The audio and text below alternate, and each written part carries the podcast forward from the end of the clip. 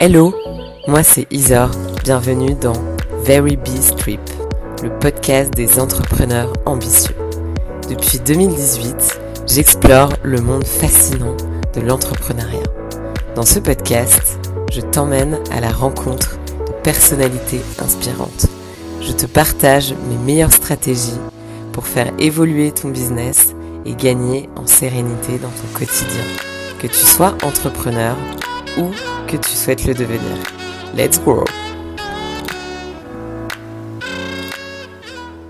Bonjour à tous, je suis ravie de vous retrouver aujourd'hui. Je suis en présence de Sixtine, Sixtine du média Le Crayon. Euh, donc Sixtine, première question pour, euh, pour démarrer euh, cette interview sur, sur les chapeaux de roue. Qui es-tu?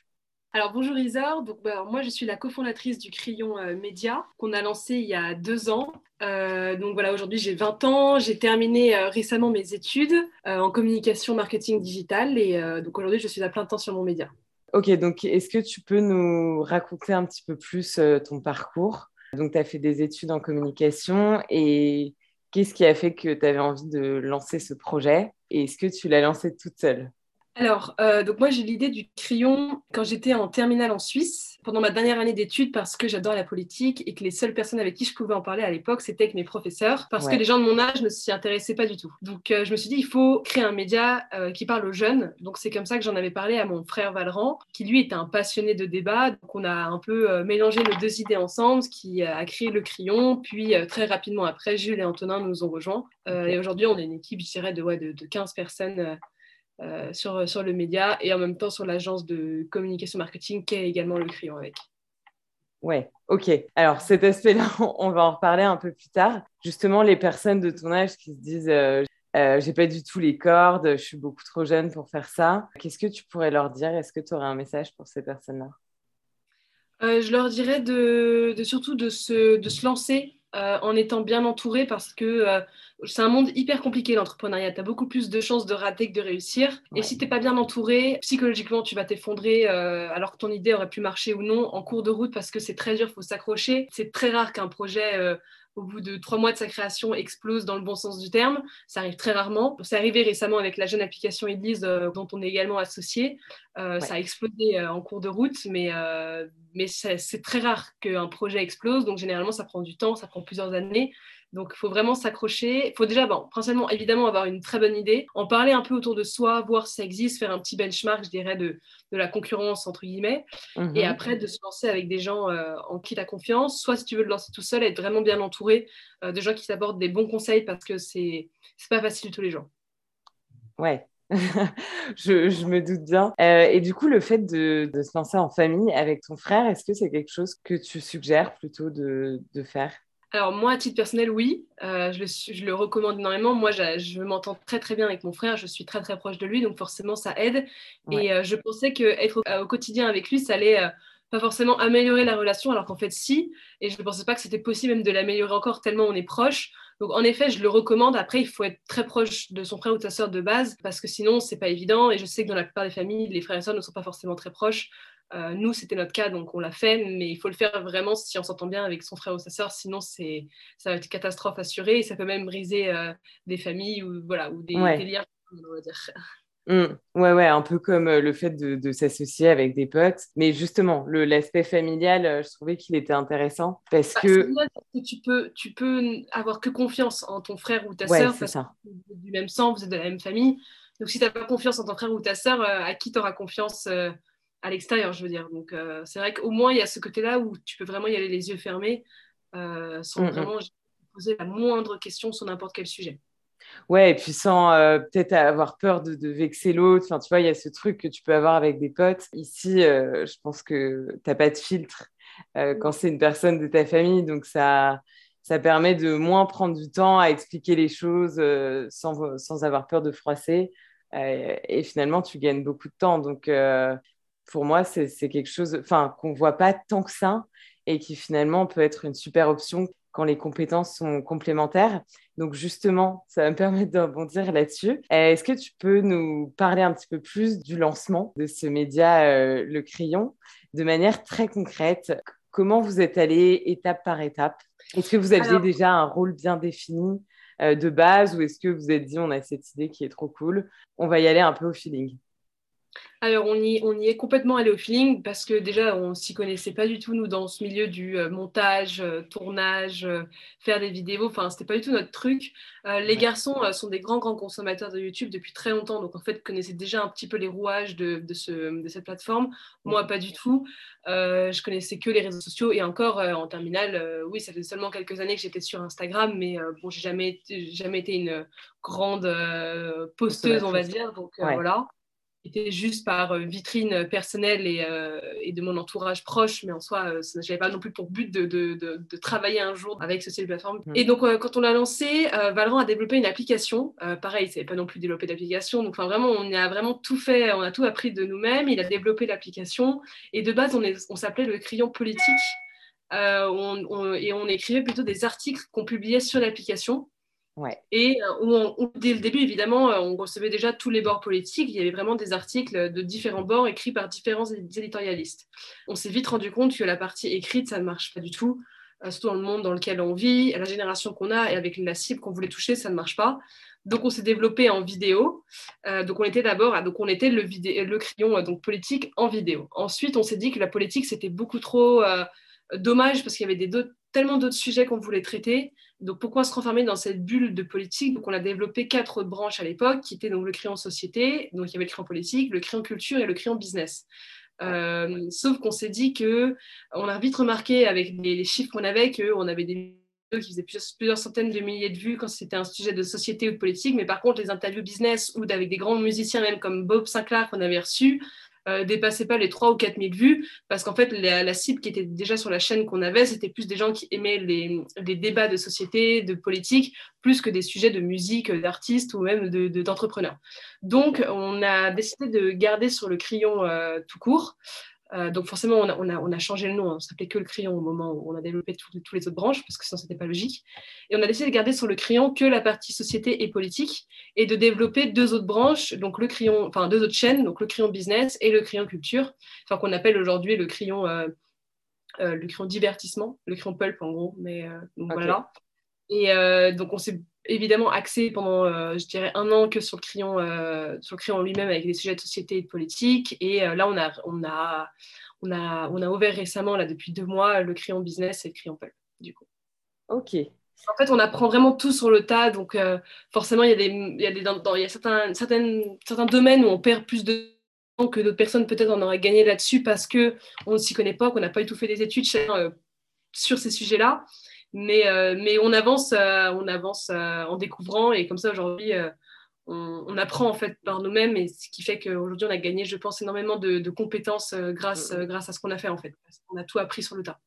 Ouais, ouais, ouais, c'est ça qui est. Enfin, en fait, ça va jusqu'à. J'ai l'impression que votre positionnement, il s'est fait au fur et à mesure. On a toujours eu les mêmes valeurs dès le début. Après, comment le fonctionnement du crayon était établi, c'était au fur et à mesure. Mais le côté d'être neutre et de recevoir tous les bords politiques, ça, c'était euh, l'une de nos valeurs qui était vraiment le sujet de base du lancement du média euh, depuis, depuis son commencement, en fait.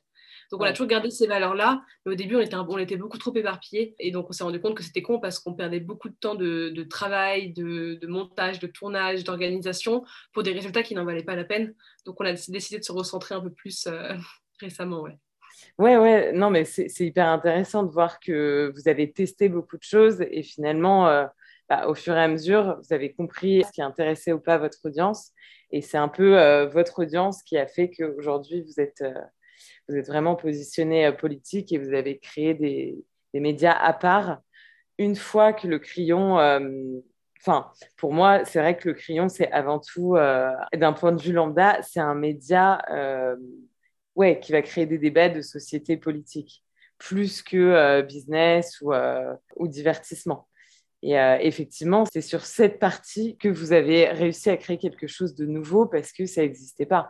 Je ne sais pas si vous avez fait une étude de marché avant, si vous avez vu un petit peu qui, qui était sur, sur ce, ce, secteur, mais c'est vrai que la manière dont vous l'avez fait, justement, le, le côté innovant, vidéo courte, etc., qui correspond complètement euh, bah, aux attentes des jeunes d'aujourd'hui sur des sujets un peu sérieux et un peu touchy.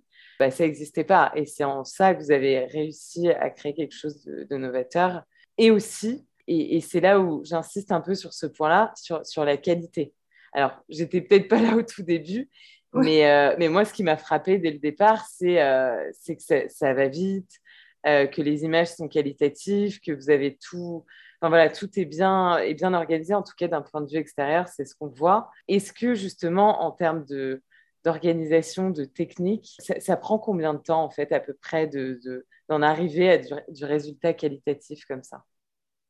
Du temps, je ne sais pas. Euh, ça dépend du matériel, ça dépend des compétences des, des gens qui travaillent dans l'équipe.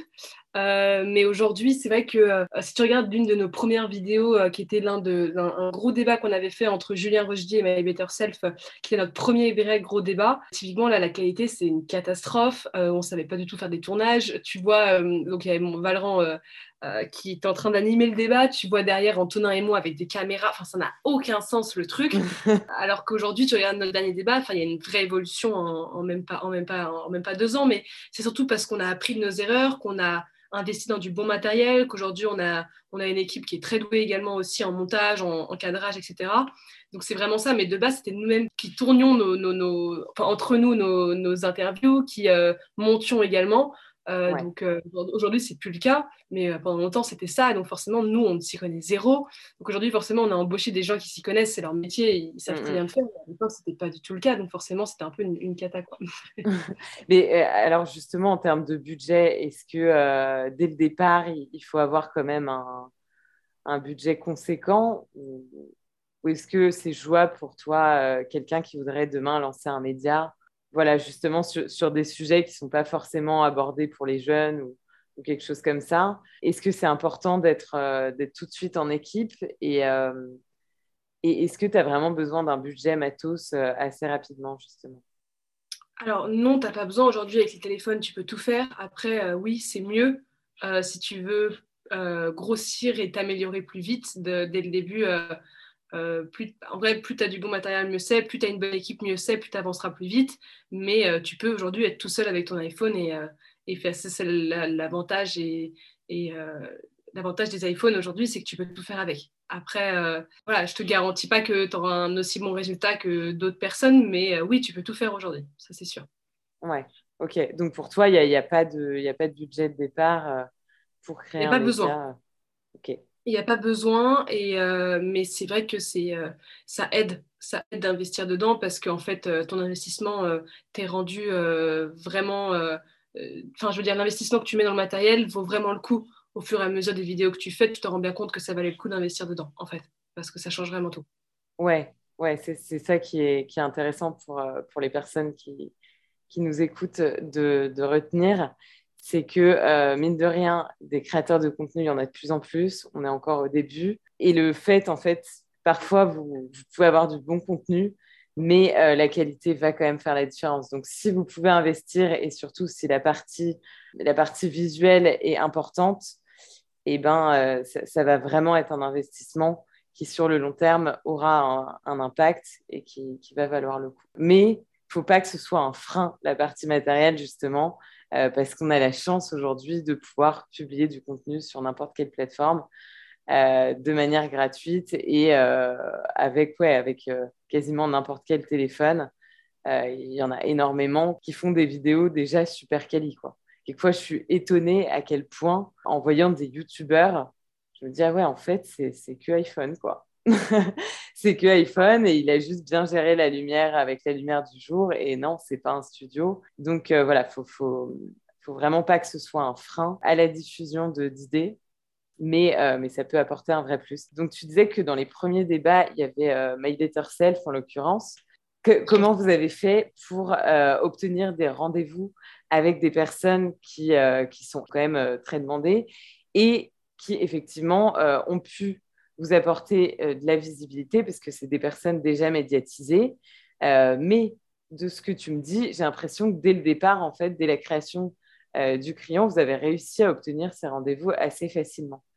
C'est quoi, du coup, votre secret? Petit aparté pour te dire que je viens de lancer un challenge gratuit pour les entrepreneurs qui ont une charge mentale énorme et qui ont envie de retrouver du plaisir à développer leur business. Donc, ce que je te propose, c'est trois jours pour reprendre confiance dans ton business.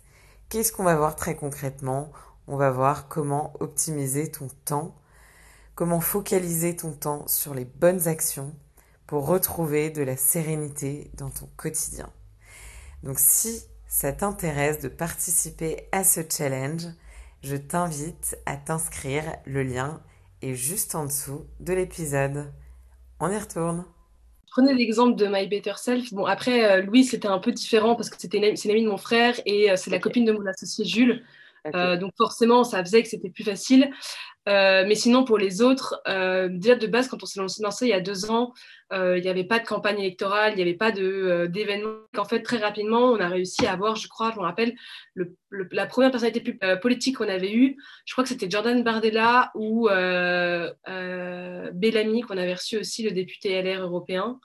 et très rapidement, après, on a eu Najat Vallaud-Belkacem aussi. Et donc, en fait, comme on en a eu un assez connu dès le début, on l'a eu assez facilement. Je ne sais plus comment on l'a eu. En vrai, je pense qu'à l'époque, c'était vraiment le, le culot, euh, on trouvait euh, leur contact, euh, on, en, on appelait, on demandait, et puis le fait qu'on soit neutre et qu'on on était un média de débat neutre qui s'adresse aux jeunes, surtout à mon avis, l'argument pour eux à l'époque de on s'adresse aux jeunes a dû leur plaire, ce qui a fait qu'ils et en fait à chaque fois, ça s'est toujours très très bien passé avec tous les invités qu'on a reçus.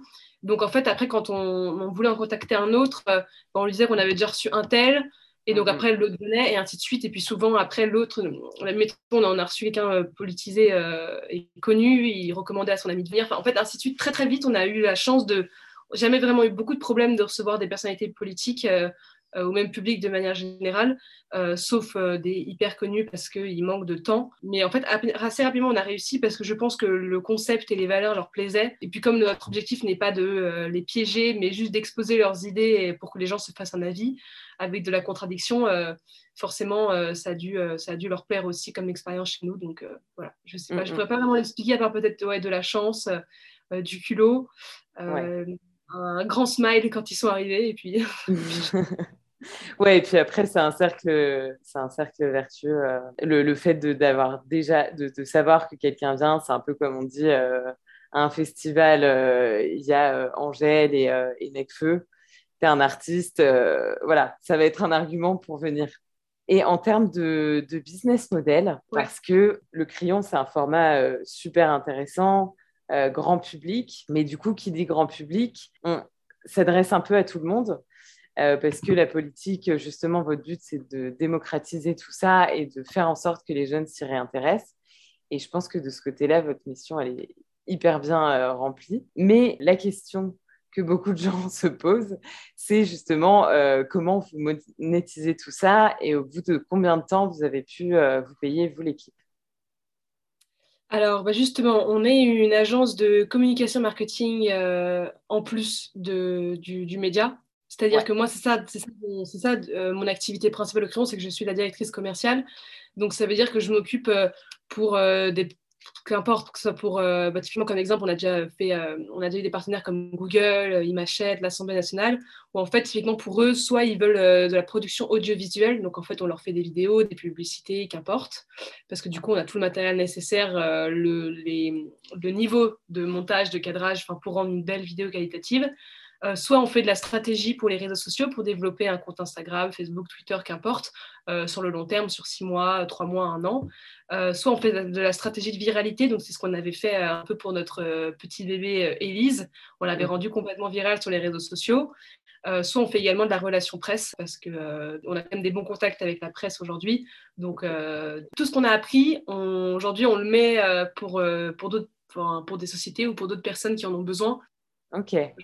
Ouais, ouais, non, c'est hyper intéressant. En fait, vous avez commencé par euh, créer un média, créer de la visibilité, euh, finalement un peu comme le personal branding hein, pour lequel j'accompagne moi mes clients. Et ensuite, une fois que vous avez atteint justement un niveau euh, de reconnaissance, un niveau de, positionnement assez clair, eh bien, vous vous êtes dit, OK, comment on va le monétiser? Tout ce qu'on a appris en fait un peu sur le tas, et puis aussi, aussi dans les études, etc. Euh, parce que vous étiez quand même euh, de base une équipe de quatre personnes. Vraiment, c'était pas prévu de base qu'on fasse ça. On s'est pas dit on lance un média puis on fait ça. franchement, on n'avait aucune stratégie de base. On était juste, on voulait juste lancer notre projet avec nos idées d'être neutre, de recevoir tout le monde. Et en fait, au bout d'un moment, des gens nous ont demandé eux-mêmes des services pour eux, donc de vidéos, de stratégies, machin. Et en fait, bah, on s'est dit, oui, bah, pourquoi on ne ferait pas ça? Enfin, Au bout d'un moment, il faudrait bien qu'on paye une équipe, etc. Donc, en fait, on a commencé cette, activité-là depuis, depuis un an, je dirais, et vraiment à fond depuis, depuis six mois.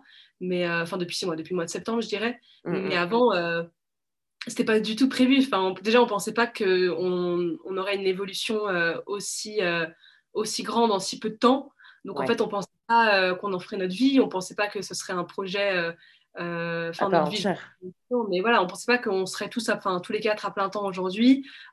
Prévu. Moi, je comptais faire un master plus tard. Bah, finalement, pour l'instant, je ne ferai pas, pas du tout de master. Donc voilà, rien n'était prévu euh, comme ça. Et finalement, c'est juste parce que, euh, euh, bah, parce que voilà, ça, ça, ça marche, que ça, ça, évolue bien. On travaille comme des fous dessus. Et donc, c'est là qu'on s'est dit, ouais, en fait, on adore ça.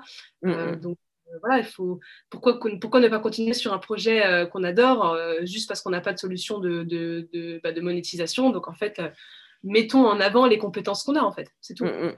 Ok, donc à la base, c'était vraiment un, projet passion. Vous aviez envie de faire tous les deux, puis les deux autres associés sont arrivés. Et est-ce que c'était, on a envie de faire un projet tous ensemble? Par exemple, toi, ton rôle de directrice commerciale, comment il est venu au sein de, du projet? Alors, il est venu parce que on a chacun, tous les quatre, des compétences différentes. Et donc, c'est vrai qu'ensemble, ça, se mélange très bien. Et je suis la plus apte des quatre, euh, enfin, des, trois autres garçons, à faire ce rôle-là de euh, faire des rendez-vous avec des clients, euh, de présenter ce qu'on fait. J'ai pas forcément fait d'études spécifiques ou quoi que ce soit, mais c'est vrai que j'ai souvent eu des, des exemples que j'ai vu faire devant moi. Donc, j'ai réussi assez vite à le remettre en, on va dire, en œuvre pour, pour nous-mêmes. Et puis, mm, mm. je sais pas, je dirais que moi, j'adore tout ce qui est le relationnel, euh, discuter avec les gens. Euh, je suis très dans, dans l'émotionnel euh, quand je travaille. Donc, c'est vrai que ça a assez bien marché avec les invités qu'on a reçus, nos partenaires. Donc, je me suis dit que c'est moi qui m'occuperais de ça. Parce que je dirais que peut-être j'ai peut-être une meilleure compétence là-dedans que les autres, mais comme les autres ont des compétences que moi je n'ai pas forcément, donc c'est vrai qu'on on se rejoint assez bien là-dessus. Ouais, vous êtes assez complémentaires. Mais justement, donc euh, Antonin et Jules, comment ça s'est. Euh, enfin, quel est le rôle de chacun en fait finalement? Alors, euh, donc Antonin, c'est le rédacteur en chef du média. du Crayon et des deux autres chaînes, du coup. Valran, il a le rôle en fait du président et également il s'occupe de tout ce qui est du, du, gros hacking, donc en fait de faire développer le Crayon aux yeux de tous et également tout ce qui est relations presse et euh, un peu de nos bébés qu'on développe en même temps, c'est-à-dire bah, Elise dont on a rejoint le projet, euh, d'autres projets qui arriveront à la suite.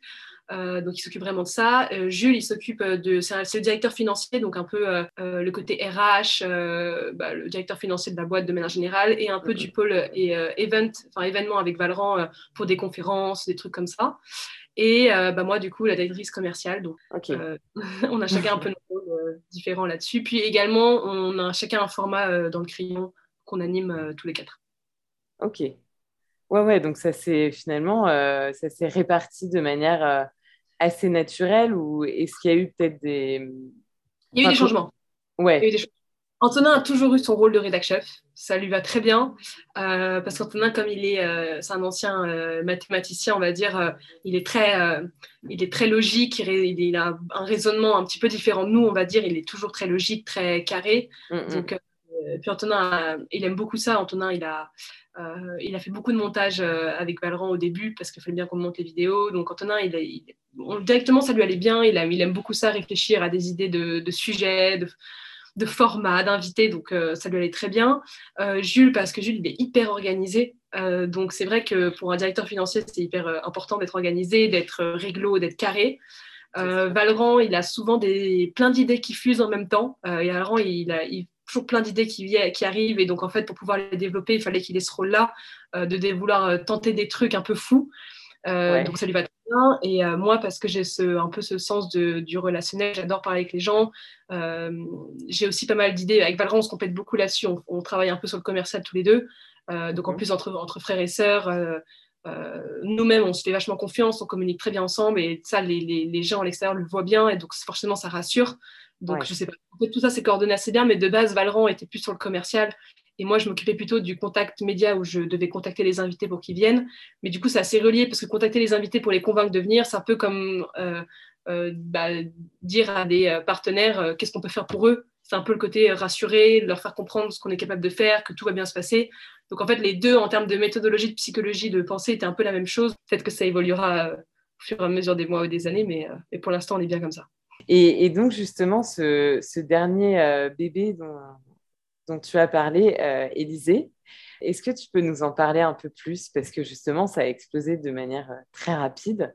D'où ça vous est venu l'idée? Est-ce que le crayon, ça ne vous suffisait pas alors que déjà la croissance était assez importante? Alors, bah alors, Élise, donc ça vient de l'un de nos amis qui s'appelle Grégoire Tascara, qui a eu l'idée et qui en a parlé à, François, donc un de ses amis également. Euh, et en fait, très rapidement, ils nous en ont parlé parce qu'ils euh, avaient besoin euh, bah, de conseils, de comment rendre ça complètement viral sur les réseaux sociaux. Et donc, bah, ça s'est fait naturellement pendant les vacances de Noël, en fait, un peu avant et un petit peu après. Puis après, on l'a lancé en janvier. Et puis c'est vrai qu'on ne s'attendait pas à avoir un tel succès, mais finalement c'est arrivé. Et puis c'est vrai que si en soi on a largement de quoi faire sur le crayon, on est même beaucoup trop occupé. juste que bon, c'était un peu Valran adore avoir plein de projets et d'idées qui fusent en même temps. Et donc euh, là, comme le comme c'était vraiment des valeurs un peu comme les nôtres de euh, être neutre, euh, mettre toutes les propositions des candidats pour les élections sur une même plateforme, informer les jeunes qui ne, qui ne veulent pas voter ou s'en fichent complètement de la politique, c'était vraiment complètement dans nos valeurs à nous. Donc c'est pour ça que le projet nous a plu tout de suite et que. Ouais. Et, est-ce que justement tu peux, tu peux réexpliquer grosso modo ce projet annexe Donc quel est son, son objectif et euh, en quoi justement c'est cohérent avec, euh, avec votre image de, de, marque Le Crayon? Ouais, bah alors Elise, c'est un, une application qui fonctionne un peu comme Tinder où tu swipes à droite et à gauche. Et dessus, il y a toutes les propositions euh, de tous les candidats à la présidentielle, les candidats majeurs évidemment, hein, quand, parce qu'aujourd'hui il y a tellement de candidats qui veulent être candidats, on va dire. il y a tous les candidats potentiellement sûrs qui auront les 500 signatures qui sont sur cette plateforme. Et il y a 435 questions, quelque chose comme ça. Et plus tu réponds, euh, si tu es d'accord ou pas d'accord en fonction des propositions, plus ça va te dessiner euh, avec un pourcentage de certitude pour qui tu devrais voter et pour qui tu es le plus en accord. Évidemment, si tu fais 50 questions et que ton résultat te surprend, euh, c'est aussi normal, c'est parce que tu n'as pas fait toutes les questions. Donc voilà. Mhm. Mais et comme c'est vraiment pour but, c'est vraiment un projet citoyen qui a vraiment pour but de pousser les jeunes à voter parce qu'il y a un taux d'abstention qui est beaucoup trop gros. Euh, nous, les valeurs de pousser les jeunes à voter, euh, d'être neutre euh, et de mettre en avant tous les candidats sur le même pied d'égalité, nous, ça rejoint complètement nos valeurs au crayon. Donc, c'est pour ça qu'on est à fond aussi derrière ce projet. Ouais, et puis c'est, enfin, une fois de plus, ce qui est assez fort, c'est d'avoir réussi à en faire, à s'adapter en fait à la façon dont, dont consomment les contenus les jeunes aujourd'hui euh, et, c'est ça, en fait, la force de ce type de, projet. Et justement, le fait qu'au niveau euh, autant technique qu'au niveau euh, contenu, vous ayez maintenant un petit peu d'expérience, enfin de, de, plus en plus. Et en fait, le fait de, créer un projet comme ça, qui grandit vite, bah, comme tu l'as beaucoup dit, ça vous a permis d'apprendre beaucoup en peu de temps. C'est une vraie force. Est-ce que aujourd'hui, il y a des erreurs que vous avez faites assez, euh, assez importante que tu pourrais, pour quelqu'un qui voudrait aujourd'hui lancer son média, dont tu pourrais euh, parler? Je dirais peut-être l'idée d'avoir voulu lancer euh, trop de sujets en même temps. C'est-à-dire, nous, on avait voulu lancer quatre branches à un moment en vidéo sur quatre sujets complètement différents, soit donc, société, politique, culture ou business, sachant que ce n'est pas les mêmes personnes qui regardent ça. Stratégiquement, en fait, c'était une erreur parce que les personnes qui aiment la politique n'aiment pas forcément le business. Donc en fait, tu n'auras pas les mêmes styles de personnes dessus, qui était notre première erreur, là où en fait on aurait dû dès le début se concentrer sur euh, un même euh, ou, deux sujets, mais qui se rejoignent complètement, comme la société et le politique. Euh, donc ça déjà, peut-être je dirais comme première erreur. Sinon après, peut-être oui aussi à une époque, on publiait tous les jours une vidéo sur YouTube.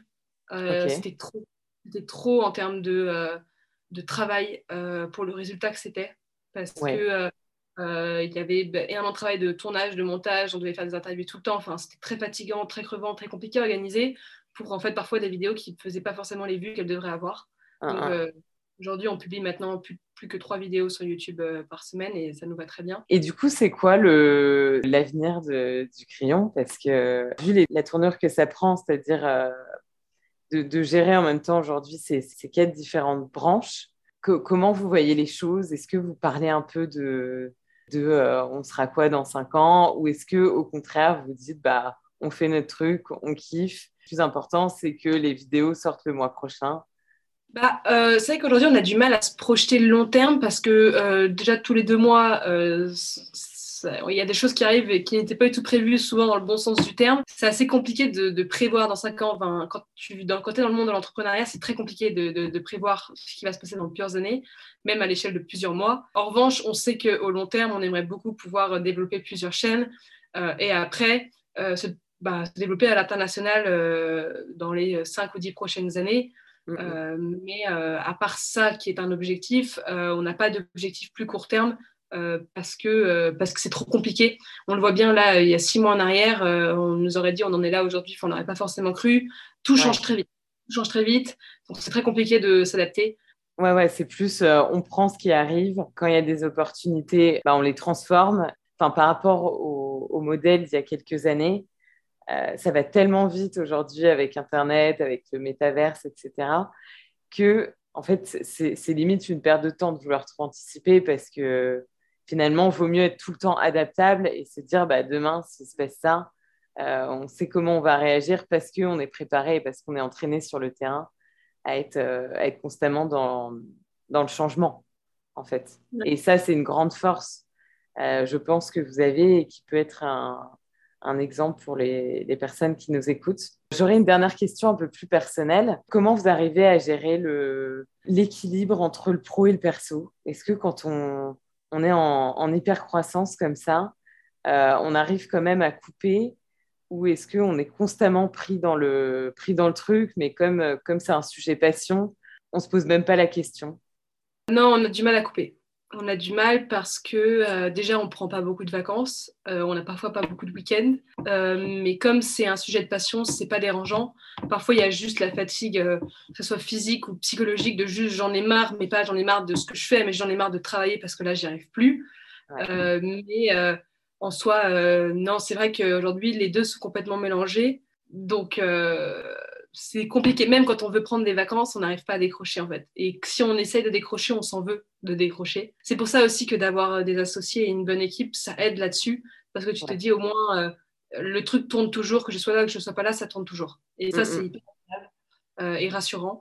En revanche, non, tu coupes pas. Tu coupes pas. Et en plus, quand tu sors avec des amis, quand tu sors n'importe où, tu as toujours des gens qui t'en parlent.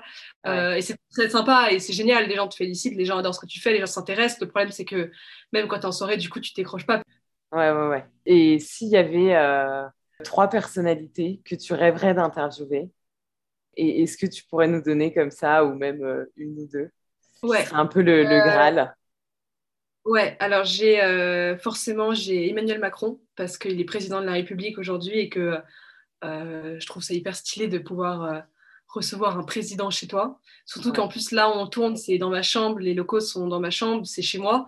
Donc de me dire que je reçois chez moi en vrai, je pense pas qu'il viendra. Si un jour on le reçoit, c'est plutôt nous qui bougerons euh, en termes de sécurité.